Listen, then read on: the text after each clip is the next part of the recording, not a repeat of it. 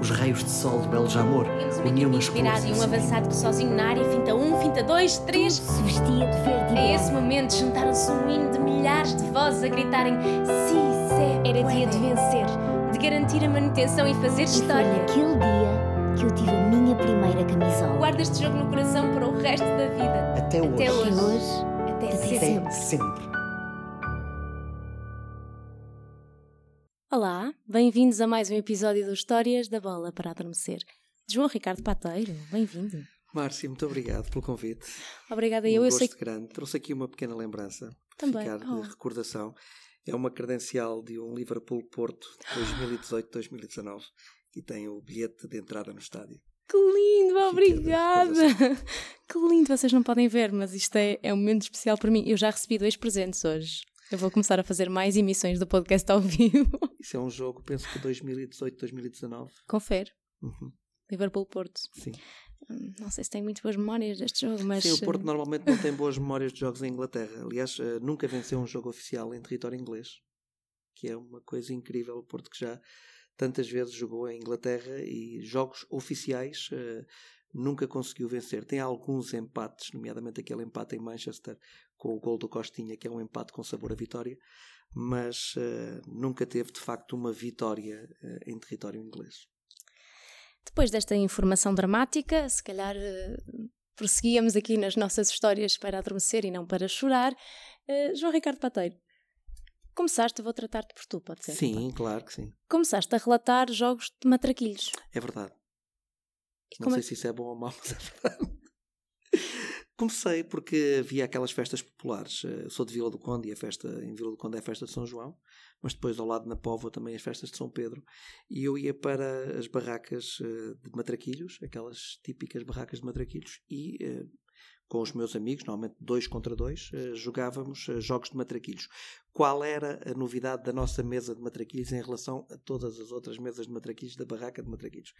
É que a nossa mesa de matraquilhos tinha relato, porque eu punha nomes aos bonecos e depois aquilo ganhava uma animação própria eh, que um jogo de matraquilhos normalmente não tem, é uma emoção muito grande e as pessoas ficavam todas em cima da nossa mesa de matraquilhos e eu lembro-me que o- os donos das barracas de matraquilhos já não achavam muita piada que eu fosse para lá, porque entretanto já ninguém jogava nos, nos outros bilhares de matraquilhos e vinha tudo para cima do nosso bilhar de matraquilhos para assistir a um jogo que era um jogo de matraquilhos normal, mas que tinha relato eh, e que portanto aquilo ganhava ali uma dimensão diferente. Valia roletas. Não valia roletas.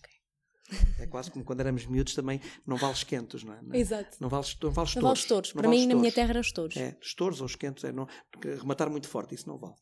Vocês que nos estão a ouvir aqui ouvem-nos bem aí atrás. Ok. Eh, e, e, João, eu pedi que nos colecione. Eu sei que és um colecionador de histórias, não é? Proporciona-nos muitas histórias. Acho que um relatador também é eh, um contador de histórias, de certa forma, ele, ele narra o jogo, não é? Ele conta aquela história que, que muita gente não consegue ver e, portanto, consegue só ouvir. Que histórias é que nos tens aqui? Eu trouxe aqui algumas histórias de gafes de rádio, porque acho Boa. que são engraçadas e servem para descomprimir um bocadinho.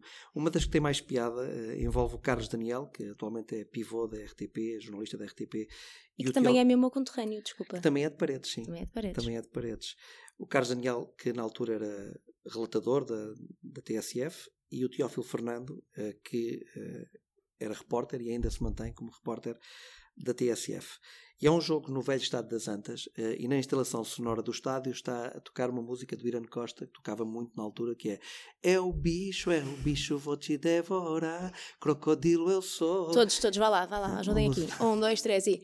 É o bicho. Força! Crocodilo. Mais algum qual. mais uma vez, só mais uma vez.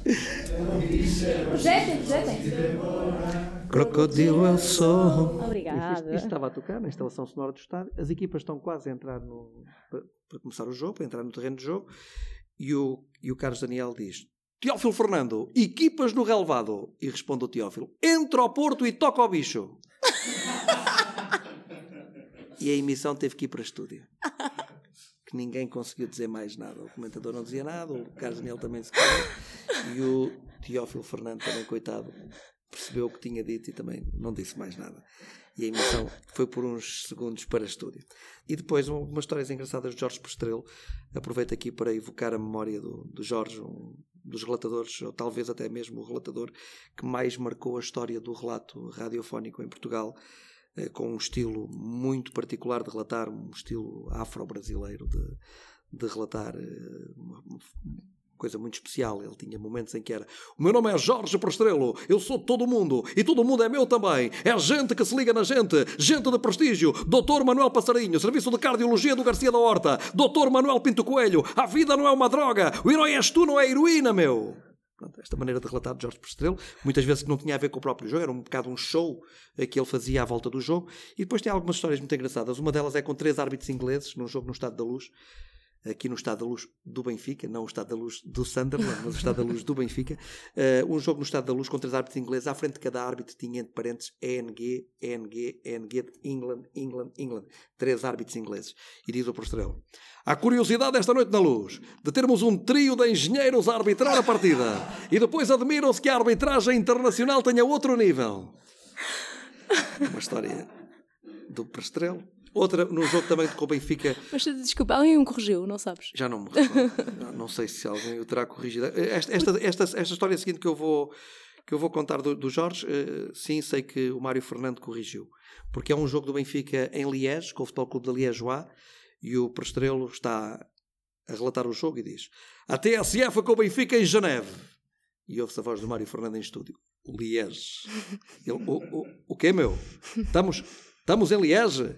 Eu ia jurar que estávamos em Geneve. Afinal, estamos em Liege. É também outra história muito engraçada dele. E depois aqui uma última história dele, que, do Jorge, que é um livro para o Benfica, um jogo na luz que vai ser marcado pelo Paulo Madeira, e o pastel relata o livro assim. É livre para o Benfica, vai bater, vai bater, Paulo, Paulo, Paulo Madeira. Eu não me lembro do Paulo Madeira marcar um gol de livre. Daí, meu, daí nem com o Jacaré Tussa. Partiu Paulo Madeira. Atirou, tossiu. e depois eh, uma figura também eh, que toda a gente conhece, que é o Presidente do Futebol do Porto, Pinto da Costa, Presidente do Porto desde 82. Também algumas histórias engraçadas eh, que assisti, que passei com ele. Uma vez íamos numa viagem com a equipa do Porto, penso que para o leste de, para o leste da, da, Europa e estávamos a falar na zona dos jornalistas, uh, normalmente na parte de trás do avião, onde normalmente vão os jornalistas, estávamos a falar uh, da dificuldade que os jogadores uh, da Rússia, uh, penso que ainda era, já era Rússia ou ainda era União Soviética, já não me lembro, uh, mas a dificuldade que esses jogadores tinham em adaptar-se aos clubes da Europa Ocidental. Havia na altura vários exemplos de jogadores que brilhavam lá nos locomotivos, nos torpedos, nos Spartaks e não sei o quê, e depois chegavam aqui e não rendiam exatamente o mesmo uh, que nós tínhamos visto quando eles jogavam nesses clubes. E estávamos a falar disto, e, e, diz o Pinto da Costa assim: Olha, o único russo que eu conheci que era um gajo normal foi o Drolovic. E eu fiquei calado. E há um colega meu que diz, é um colega nosso que diz: Ó, oh, Pinto Costa, mas o, o não é russo. E ele: Olha, então não conheci nenhum normal. e há uma outra história engraçada dele. Há, há, várias, mas eu trouxe aqui duas. Não sei se vocês recordam há, há uns anos, na véspera de um Boa Vista Porto, uh, na madrugada que antecedeu o jogo, o, a claque do Porto, alguns membros da claque do Porto foram ao Bessa e pintaram a pantera do Bessa de azul. No dia seguinte, eu e outros colegas encontramos o Pinto da Costa e o Presidente do Porto e dissemos, Sr. Pinto da Costa, olha, vários assuntos eh, que foram abordados e depois, lá no meio, olha, esta madrugada, não sei se tem conhecimento, deve ter, porque isso já foi noticiado, uh, elementos da claque do Porto foram ao Bessa e pintaram a pantera do Bessa de azul. O que é que o senhor tem a dizer sobre isso? Diz ele, olha, quem começou foi a claque do Boa Vista, porque a pantera é cor-de-rosa.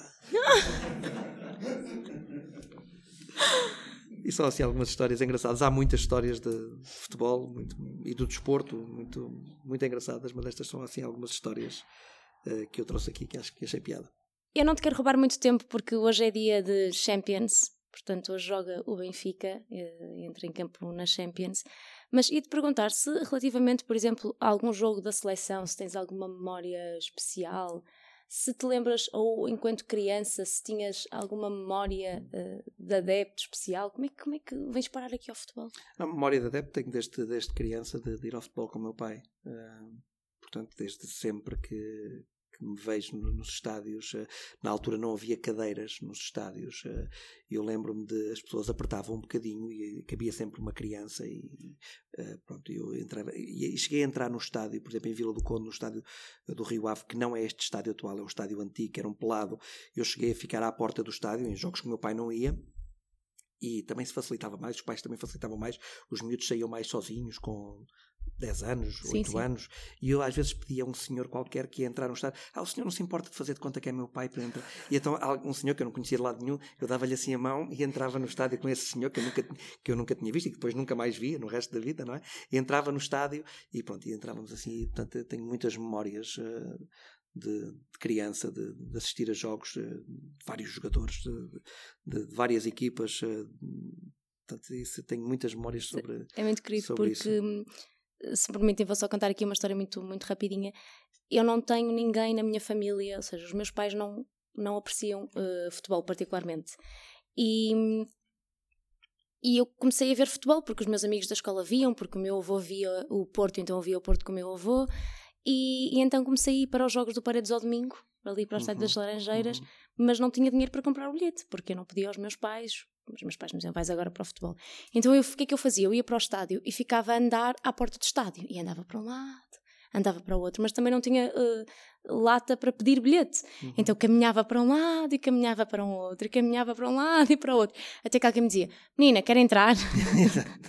e eu, ah, se puder ser. E então eu entrava assim, e na segunda vez que isso me aconteceu, uhum. menina, quer entrar? E eu, quero, quero, se gostava. E ele, muito bem, olha, eu preciso ir ali comprar umas coisas, fica-me aqui na porta a registrar aqui uns bilhetinhos, enquanto eu vou lá e quando, quando eu vier vais para dentro. E eu, ok. O senhor apareceu na segunda parte, cheio já de garrafas de vinho, e eu nem sequer vi o jogo porque ia controlar entradas do Paredes com 12 anos, nessa altura. Portanto. Mas tu estavas-me a perguntar de memórias. Uh, eu ouvia muitos jogos de rádio.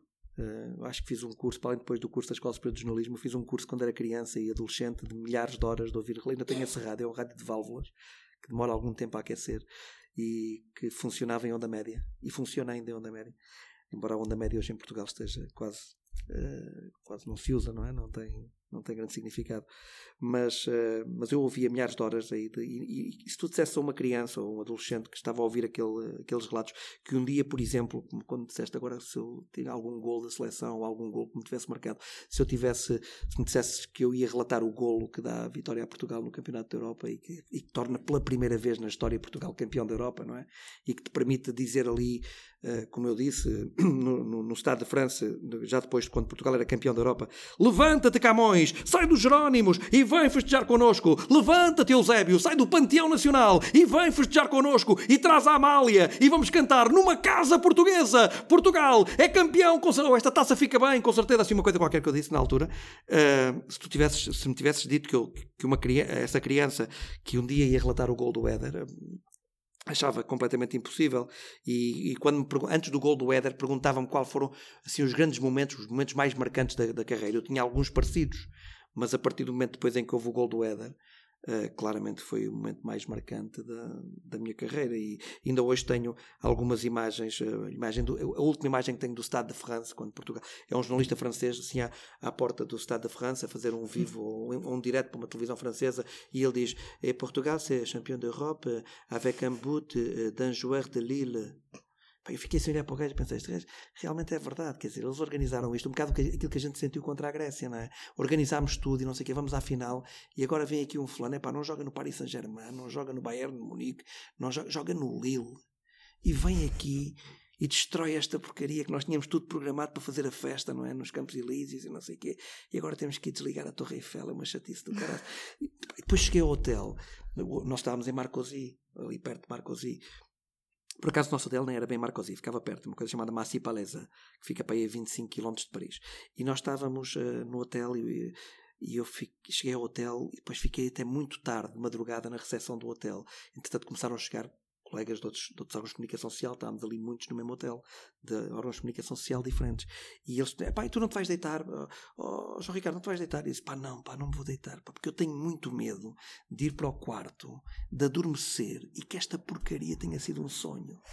eu vou ficar aqui. Fiquei para até às quatro da manhã, uma coisa louco. Pá, fiquei até às quatro da manhã na recepção do hotel. E ainda hoje eh, há coisas, por acaso não sei se tenho aqui na carteira ou não, mas, eh, eh, mas se tiver depois mostro-vos. Eh, tenho a chave, a, chave, a chave do quarto do hotel, aquela chave que não é chave, é um cartão, não é?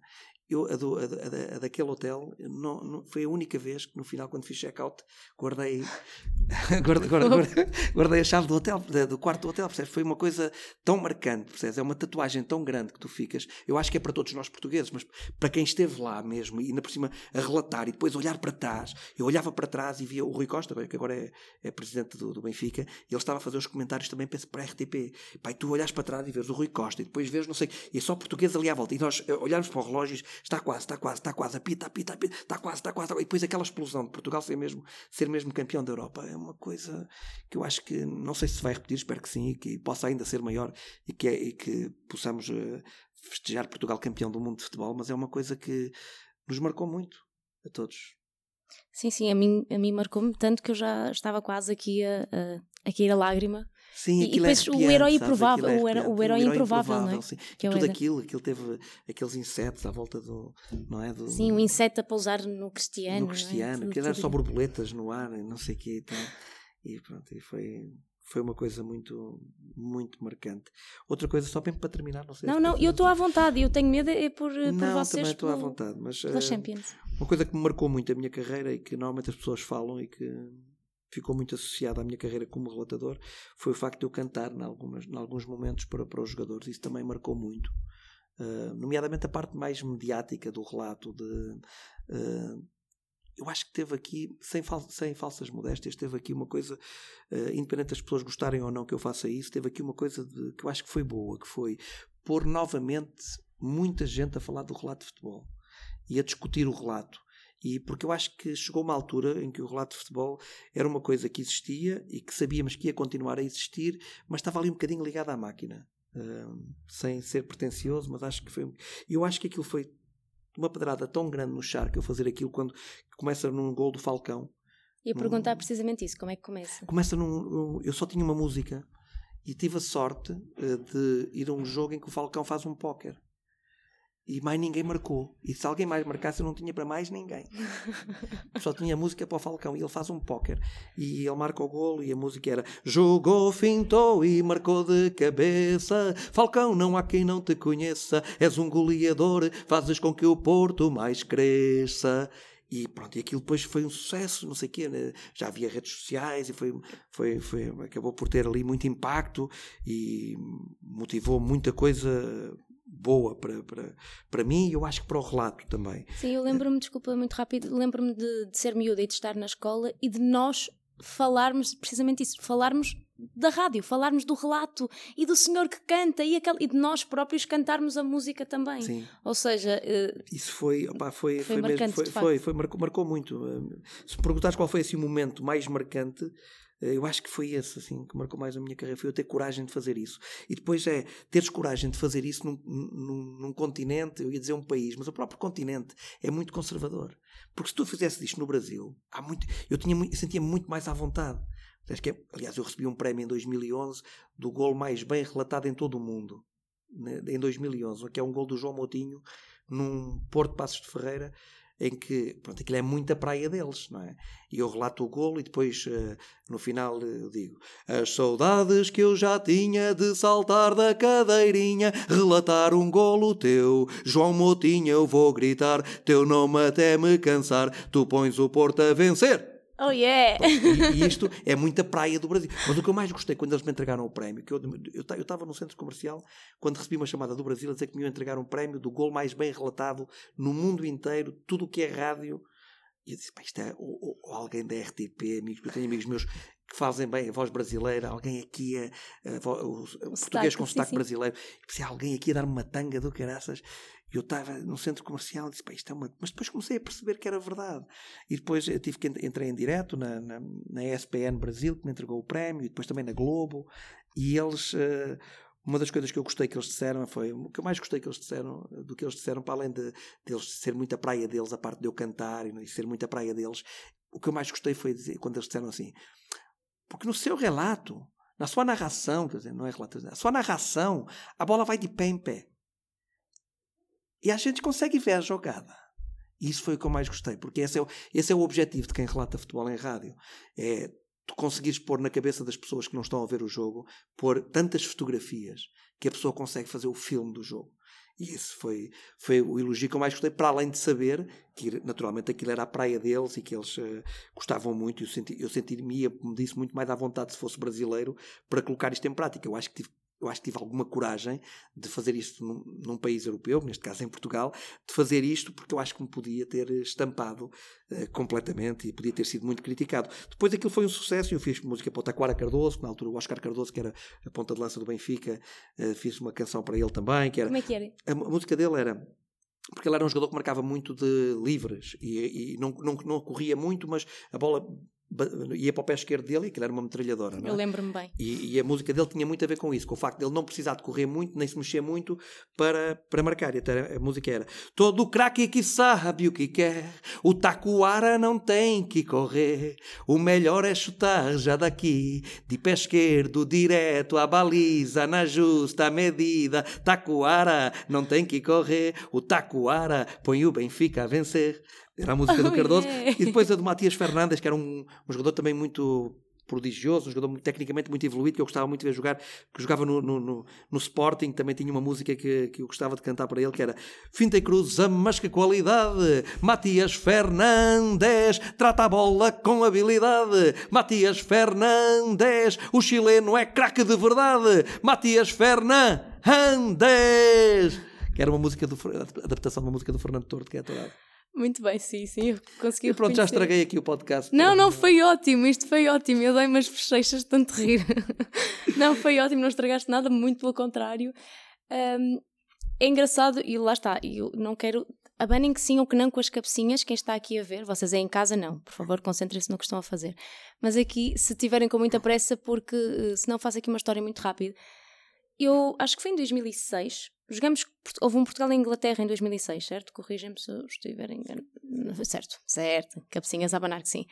Eu lembro-me, eu tinha, eu estava a estudar teatro na altura e tinha o Romeu e Julieta, tinha um ensaio geral do Romeu uhum. e Julieta aqui no Porto, vivia em Paredes.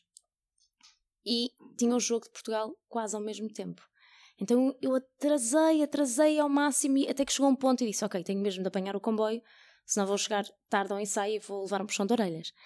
E apanhei um daqueles comboios regionais já não são aqueles urbanos, eram aqueles regionais uhum. mesmo. Então, e, e, era a única pessoa na minha carruagem que tinha acesso ao relato. E ao ouvir o relato e os penaltis, e estava toda a gente a olhar para mim, mas assim aquela tensão mesmo, olhos muito arregalados, toda a gente assim à minha volta e a dizer: e agora? E agora? E eu estava a ouvir o relato e estava a dizer que sim ou que não. No Campeonato da Europa? Uh, foi Mundial, Mundial. Ah, no Mundial 2006 na Alemanha. Mundial, exatamente. Então estava toda a gente assim muito colada a olhar para mim e eu sempre a dizer: Ok, falhou, ok, rematou, qualquer coisa. Foi, o Beckham também estou para as bancadas aí, certo? Não, não foi nesse, foi no anterior. Pronto, já não me lembro. Sei que a certa altura Portugal passa a Inglaterra e vem uma senhora, vinha da régua na altura cheia de saias e roupa e assim, e vem, e vem o correr e diz: Ai menina, que eu já me mijei, não aguentei, olha, já não consegui, não controlei. Muito, e é isso, e é engraçado porque essa tensão que traz essa história que é contada na rádio, não é? Que é o relato do que está a acontecer, uhum. deixa as pessoas o, todas em alerta. O, o Estrela, em 2004, também contra a Inglaterra nos penaltis, há uma coisa que ele diz uh, que é fantástica em, em, rádio, mas que é, se tu pensares, uh, aquilo funciona muito bem, mas aquilo é antítese do que ele tem que fazer. E naturalmente que ele não fez aquilo que disse, mas é, anti, há um penalti que é o Ricardo que vai bater. Uhum, uhum. E ele diz: Eu não quero ver. Um gajo que um, um fulano que tem que relatar. Um tipo que tem que. Mas é o que todos os portugueses dizem, não é? é e vai ao encontro da emoção do, do adepto, do, da, da, pessoa que está do outro lado do rádio a ouvir, não é? Eu, eu, não que, eu não quero ver, eu não quero ver, vai bater Ricardo, vai bater Ricardo, eu não quero ver, eu não quero ver, eu não quero ver, Ricardo, vai bater, Ricardo, Portugal! Ele, ele depois não grita gol, ele grita Portugal que é uma coisa, pá, é arrepiante. Ouvir aquilo é, torna-te, ficas com Sim. pele de galinha, sabes? Ficas a ouvir aquilo e ficas, uh, ficas eh, emocionado. É isso, eh. porque eu acho que quando nós temos a televisão, nós temos, conseguimos assimilar várias coisas ao mesmo tempo, não é? A televisão, o som, o telemóvel. Quando nós temos a rádio, quase que, que nos- que temos de fechar os olhos, não é? Quase que nos temos de concentrar completamente. Claro, então porque- entregamos-nos àquilo. Sim, porque se repara, se eu disser Rui Patrício a tocar a bola na meio da área para Pepe, joga no corredor central para João Moutinho, na abertura à direita para Bernardo Silva, o cruzamento para a área, Ronaldo de bicicleta, golo! Portugal! Ronaldo de bicicleta! Imaginem, de bicicleta! Ronaldo para Portugal! Bicycle, bicycle, Portugal! Gol!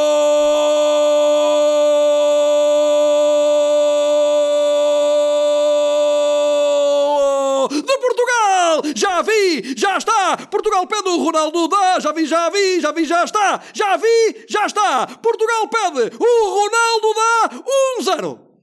Isto provoca-te eh, várias eh, reações e, e, e, e põe a funcionar. eh, o, o relato tem muito a ver com isto. Eu não quero monopolizar aqui. Pá, já, acho que já estraguei completamente Não, o não, não, podcast. por amor de Deus. Mas, olha, eu, eu- o- Eu vou chamá-los outra vez, eles não o- fogem. O, o relato tem muito a ver com isto. Tem a ver com quando nós éramos crianças, havia os nossos pais davam-nos uns cadernos em que havia vários pontos e nós uníamos os pontos e aparecia um carro, no final um desenho de um carro, de uma casa, não, o que for.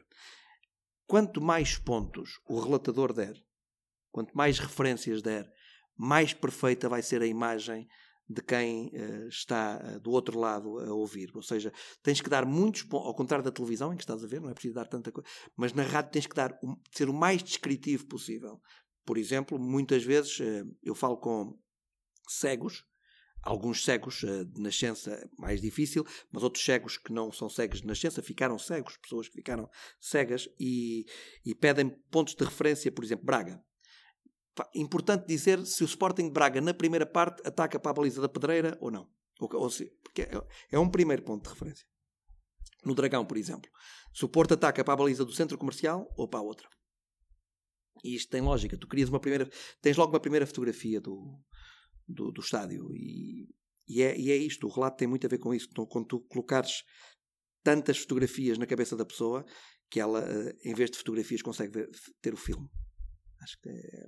Acho É que como isso. contar histórias, é precisamente assim. Quanto mais detalhes sensoriais eu conseguir eh, colocar na história, mais facilmente quem nos ouve consegue. Uma vez fiz um jogo com, com um cego ao lado e ele é ali. eh, agora, ele chama-se Domingos, mas agora esqueço-me no, no, sítio onde. Povo de Lanhoso. Ele era Povo de Lanhoso e, e ele, uma vez estávamos a fazer um jogo e dissemos o número de pessoas que estavam no estádio. Imagina, eh, estão eh, 30 mil pessoas no estádio. E ele, ele, disse, ele, ele disse-me assim, eu tirei, eu tirei o escutador para ver o que é que ele me queria dizer e ele, ele tocou-me no braço e, eu, e ele disse-me, vocês estão a dizer que estão 30 mil, mas eu acho que estão mais.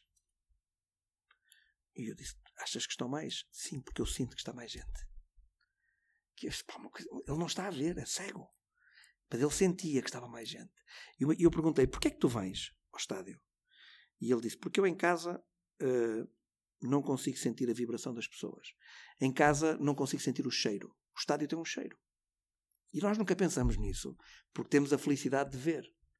é? Mas quem não vê, valoriza outro tipo de coisa. Ele diz, o estádio tem um cheiro. O estádio tem uma vibração. Eu em casa, mesmo com o relato, não consigo sentir isso. E ele disse-me, eu aqui no estádio, com o relato, sentindo o cheiro do estádio, a vibração das pessoas, eu quase consigo ver o jogo. E, e eu achei isso. eh, e outro, outro cego que me disse uma coisa, isso também me marcou muito. Uma- um cego que me disse assim, eh, que é um chamado Carlos Patrão, disse-me: pediu-me para eu nunca na vida parar de relatar. Porque se eu parasse de relatar, ele deixava de ver o jogo. E eu fiquei assim, sem saber o que lhe dizer, uma coisa tão forte, não é? Eu disse: Bom, mas eh, eu não estou, se Deus quiser, não estou a pensar relatar, parar de relatar já, mas se eu um dia parar de relatar, eh, e não disse isto para ser simpático, porque é verdade, há muitos relatadores bons na TSF, na Renascença, na Antena 1, e outros que vão aparecer, eh, que ainda não, que são que estão se calhar em rádios locais e que vão aparecer nas rádios nacionais. Há gente com muito, com muito valor a relatar e tu vais ficar sempre bem servido. E ele disse-me uma coisa absolutamente desarmante. Ele disse-me assim: Isso pode ser verdade, João, mas eu habituei-me a ver pelos teus olhos e a meio da vida não é fácil trocar de olhos. E eu fiquei sem dizer, fiquei sem saber bem o que dizer-lhe, porque pá, fiquei assim mesmo emocionado com aquilo e, e, e disse-lhe uma coisa que é até um bocado patética. Eu disse-lhe assim: Pronto, está bem, ó, ó Carlos, pronto, olha, então eu, eu prometo nunca parar de relatar. E pá, eu prometi-lhe uma coisa que eu não sei se vou conseguir cumprir, não é? E, uh, mas, uh, mas não sabia o que é que lhe havia de dizer. Mas é, é muito bonito e, e, eu percebo de facto, porque nós, quando falamos de alguma coisa, falamos pelos nossos olhos, pelo que nós Sim. vemos, pelo que nós absorvemos, pela, pelas, pela, até pelas experiências que temos, não é? E, há, é... E, e, às vezes situações subjetivas, percebe? Muitas vezes penso nisso. Eu estou aqui a trans... isto é, tem uma carga, há, lance, há lances e há interpretações e, e, até às vezes interpretações de jogadas e até percepções que tu tens de decisões da equipa de arbitragem, por exemplo. E, às vezes o peso da responsabilidade de saber que porque a, a, a, minha percepção não é, não é a percepção de um adepto comum, é uma percepção que vai influenciar a opinião de, de muita gente. E isso uh, deve tornar-te mais equilibrado uh, e mais. Uh, ter mais essa noção da responsabilidade do, do que estás ali a fazer. De, que não é só. Não é só um divertimento, não é só uma, é, o relato diverte-me muito fazer. eu acho que uma coisa que é perigosa de dizer que é eu acho que relataria de borla. Mas não Cuidado, cuidado. Claro, é perigoso dizer isto. Mas é, eu acho que relatava de graça. Podia não relatar tantos jogos. Mas se calhar relatava menos, mas relatava de graça, porque eu adoro relatar. Está entranhado. Aquilo diverte-me, sim. Eu se, eu se ficar, eh, quando é o defesa, ali no verão, um mês sem relatar, eu começo a ressacar. Tenho uma dependência do Acho relato. que é como muito. todos nós, porque não vamos ao estádio, não é? E começa a passar aquela fase, aquele tempo que não Gosto muito mesmo de fazer isto. Agora, isso é uma coisa o gozo que aquilo me dá a fazer. Mas eu não posso confundir isso com, eh, a partir do momento em que isso se tornou minha profissão e, e, e eu saber o peso que isto tem, eu, eu, confundir esse gozo que isto me dá com uh, dizer coisas de forma leviana. Ou seja, tenho que ter noção do peso da, da responsabilidade de estar ali a falar ao microfone. Certo. João, muito obrigada. Eu ficava aqui mais uma hora, não, não, à vontade, não é? Eu ficava aqui à vontade mais uma hora. Uh, eu não sei se tens de ir já embora, porque entretanto começou o Benfica. Não sei se isto é um, uma frase de pânico para Benfica vocês. Benfica joga com o Bayern.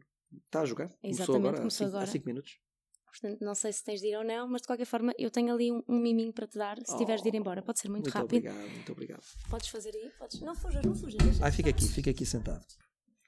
quando, era, quando era miúdo havia um, um daqueles livros de banda desenhada da Walt Disney e, e então era uma história uma página só, uma história de uma página só, do Pateta, que uh, ia ver um jogo de futebol e chegou ao estádio aos 89 ou 90 minutos e sentou-se.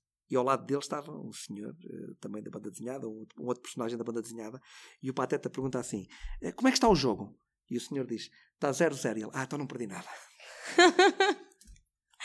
sabes que, sabes que, eu não sei se fiz aqui a geneira, tenho aqui um miminho simbólico isto é um cascol do Paredes. Oh. Ok? Eu sei que isto, pronto, se calhar dá para limpar o pó. Não, que é isso. Mas porquê? Vou pôr lá. Tenho, olha, tenho, tenho também lá na, minha, na, minha, na redação da, da TSF alguns que, que me oferecem, por exemplo, do Pernas. Pronto, isto aqui foi. Foi o Paulo dos... Cintrão que, que há um bocadinho eu disse quando falei do, do relato da, da final do Estado de França, não relatei o jogo sozinho, relatei com o Paulo Cintrão e é importante ficar isso aqui também bem sublinhado. Olha, então foi um. Já, já tem muitos anos este cascol e o Paredes foi no fundo onde eu comecei como diretora também. União Sport Clube Paredes. Exatamente. E foi também a primeira vez que eu escrevi um texto que foi partilhado e que foi entregue a outros adeptos e sócios foi no União Sport Clube Paredes. E Portanto, tenho grandes uma... amigos que são de Paredes. Exatamente, por exemplo, o Carlos Daniel, Carlos o nosso Daniel. João, que está na plateia também. Também é de Paredes. também é de Paredes. Sim. Por isso, olha, é um miminho só para, para muito a lembrança. Obrigado. Muito, muito obrigada. Obrigado. E foi um gosto muito grande. Olha, vou fazer uma substituição, não sei se alguma coisa. Vou fazer aqui uma substituição muito rápida, a última substituição desta noite. Daniela, faz favor de se apresentar em campo. Eu não sei se ela traz, traz são chuteiras de alumínio ou é pitões de alumínio. Daniela, venha jogar, você é concorrente. Então a Daniela, como eu disse, é jogadora do Gil Vicente e trouxe-me um miminho, ela trouxe-me uma camisola do Gil, porque eu já fui este ano, já fui duas vezes ao estádio do Gil. Ah, okay. Consegues ouvir bem? Sim, sim. Eu fui duas vezes ao estádio do Gil e ela apanhou-me lá no último jogo, não foi? Não fui ver sim. o feminino ainda. Não. Mas vou ver, prometo que vou. Daniela, estás bem? Bem disposta? Tudo bem, e tu? Também, também. Vieste Braga, não foi? Sim, vim. Olha, tu jogas futebol há quantos anos? epá, deixa-me fazer as contas. Ou começaste com, quando, com, começaste com que idade a jogar futebol? Eu comecei a jogar futebol, comecei no futsal, na altura não havia equipas ainda de futebol. Até porque eu sou de Mirandela, uh, traz os montes e lá uh, ainda pior a nível uh, de futebol feminino. Comecei aos 12 anos no futsal. E desde então nunca mais paraste? Não, depois apaixonei-me pelo. É assim, eu sou do bairro, então comecei a jogar futebol no, bairro com os meus amigos. E por norma no bairro as mulheres ficam para o fim e os gordinhos vão para a baliza, não é? E, e por acaso eu era sempre a primeira a ser escolhida, portanto era sinal de alguma coisa. E então, pronto, a paixão começou assim. Entretanto, eu mudei-me para Guimarães para jogar numa equipa profissional, na altura que era o AC Milan. E pronto, e foi, foi aí que dei o salto para o futebol e nunca mais parei. E foste também diretora de modalidades do Braga, certo? Sim, uh, entretanto apaixonei-me pelo desporto. Uh, é assim, aqui à vossa beira sou uma Benjamin porque ainda sou muito nova, não tenho assim tantos conhecimentos. Estás a dizer que eu sou velha, Daniela? Não, não, não estou a dizer que tens muito conhecimento a nível futebolístico. Olha e, que não, olha que não. E então, pronto, estava a fazer o meu curso da universidade, uh, tirar a Educação Física e Desporto, e surgiu a oportunidade de, de, trabalhar no Braga, e pronto, e foi assim, dei o salto para lá. E que história é que tu nos uh, trazes hoje aqui?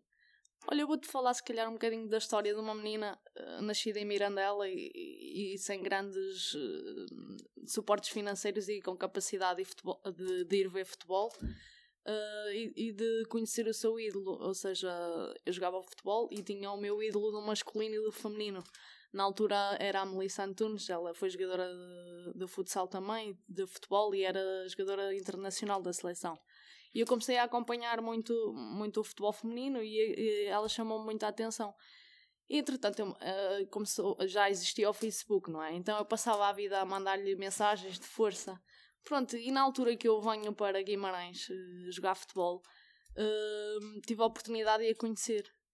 E incrivelmente a gente ficou muito amiga e posso dizer que ela hoje é a minha melhor amiga. Oh, isso é muito bonito. Certo.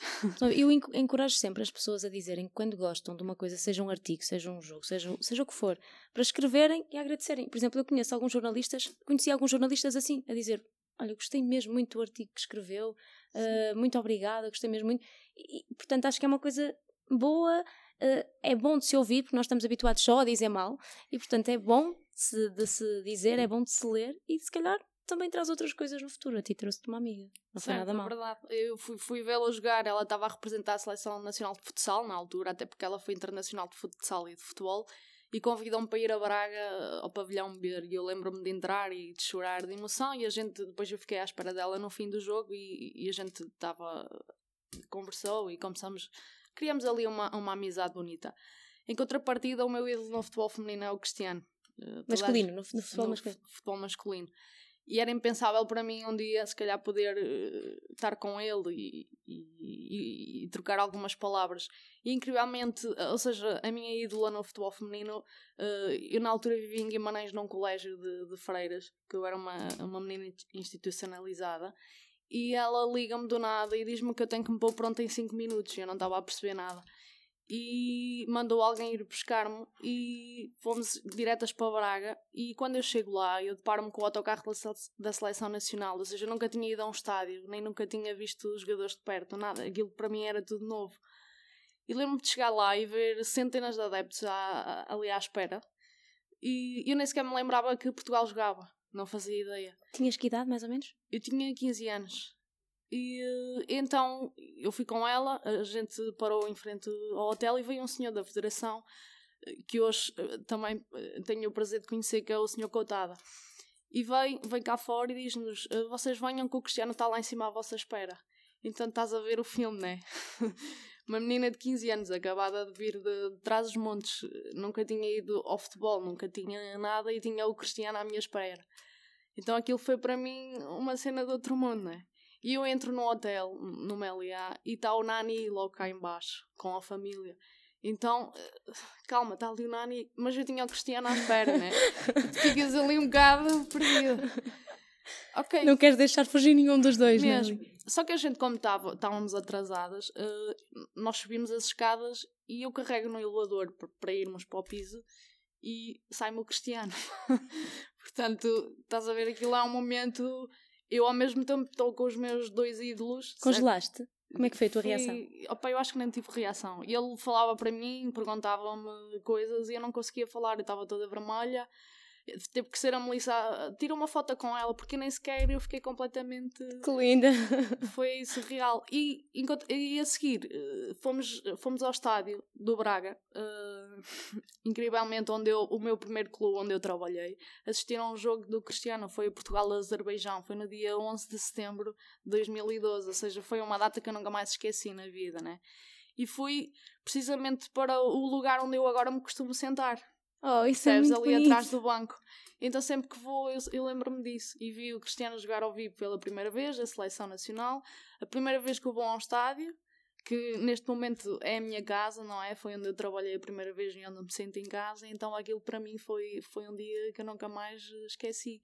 Pronto, e, e é um bocadinho assim. Entretanto, eu vou à Madeira para conhecer um bocadinho também da história do Cristiano e acabo por fazer amizade com a família dele. E posso-te dizer que neste momento sem exagero, já fui ver a seleção umas 15 a 20 vezes. Ou seja, percebes? Aquilo foi o início de uma caminhada que jamais eu, eu imaginei ter um dia, percebes? E então, pronto, aquele dia foi, ficou marcado na minha memória. E o futebol, o futebol tem esse, sei lá, esse peso na tua vida também. Para mim tem isso, que é, é um lugar de possíveis. Eu sei que é estranho, porque nós somos eh, eh, mulheres, o futebol feminino ainda tem muito caminho a percorrer, já cresceu bastante cá em Portugal, mas ainda tem um longo caminho a percorrer.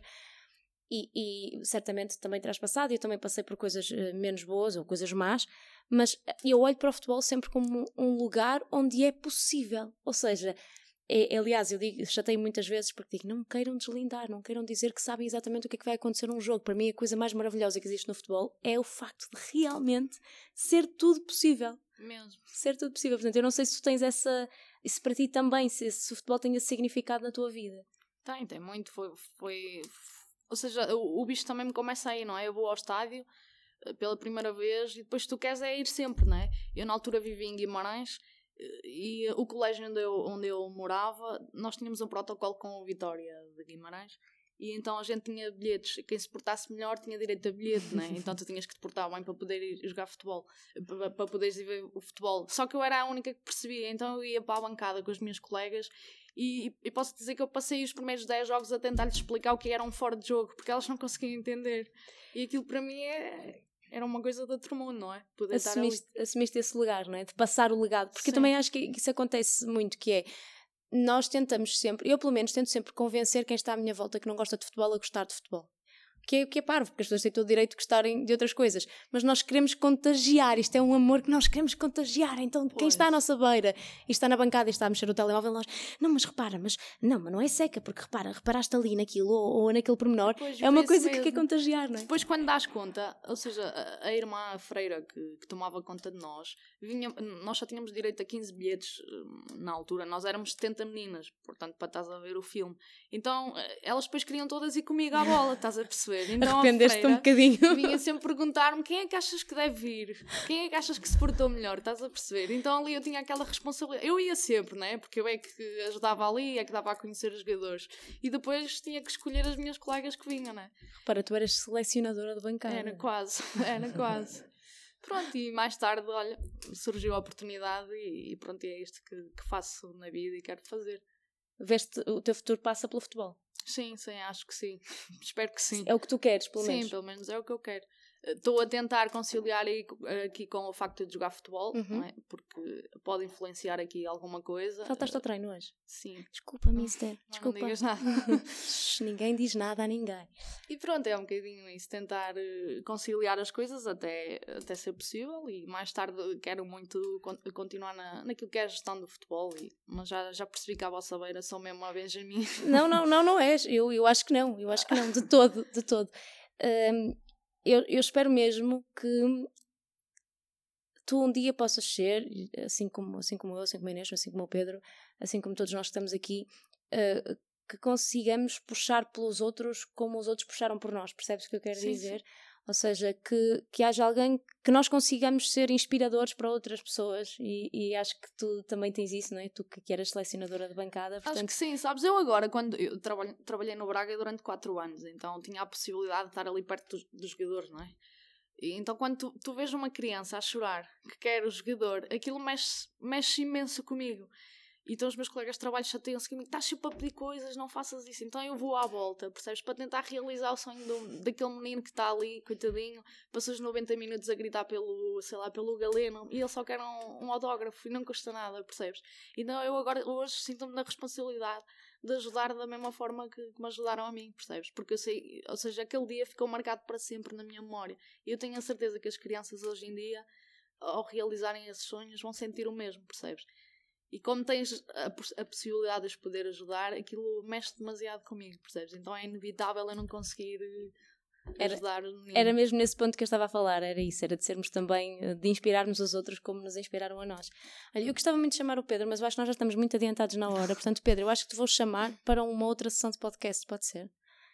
Eu sei onde é que tu moras agora. Por acaso não sei bem, mas conheço quem saiba onde tu moras. E vou terminar então assim esta, esta sessão. O Pedro eh, eh, vai-me contar agora as histórias. Vamos, se calhar, beber uma cidra e vais-me contar essa história e vamos marcar um podcast. Fica aqui Mas é prometido. assim, tens que prometer primeiro que vais ver o Gil. feminino. Vou ver o Gil feminino, fica aqui Então, prometido. fogo. Fica aqui prometido publicamente que eu vou ver o Gil feminino e vou Levas a ver. Inês. Leva a Inês, também queres ir, Inês? Então vamos lá. Mas já sabes que a Inês, o clube da Inês é outro. Ah, Ah, ok. fica prometido, fica prometido também que trago o Pedro para mais umas histórias aqui no, no Histórias da Bola para Adormecer. Eu peço desculpa aos que nos estão a ouvir, eu sei que isto foi um bocadinho diferente. Não tive uma voz para embalar esta noite, mas eh, pensem nisto como, como um, um aperitivo. É o episódio zero da segunda temporada que arranca agora. Muito, mais, muito obrigada mais uma vez ao, ao espaço, ao Paulo, ao espaço da Casa Comum e eh, ao convite do público e do Festival de Podes. E é isso, descubram podcasts, eh, vão consultar a agenda do público. Eu acho que quando isto sair já acabou, mas podem ir ver o resultado. Muito obrigada aos que estiveram aqui também nesta noite chuvosa e já vos roubei metade do jogo. Pode ser que seja como aquela história do Pateta e esteja 0-0 ainda e por isso não perdemos nada. Eh, muito obrigada a todos e bons jogos. Os raios de sol de Beljamor Temos uniam-nas inspirado e um avançado que sozinho na área, finta um, finta dois, três. Se vestia de verde e A esse momento juntaram-se um hino de milhares de vozes a gritarem Si, se Era dia de vencer. de garantir a manutenção e fazer E foi história. naquele dia que eu tive a minha primeira camisola. Guarda este jogo no coração para o resto da vida. Até hoje. Até Até hoje. Até Até sempre. Sempre.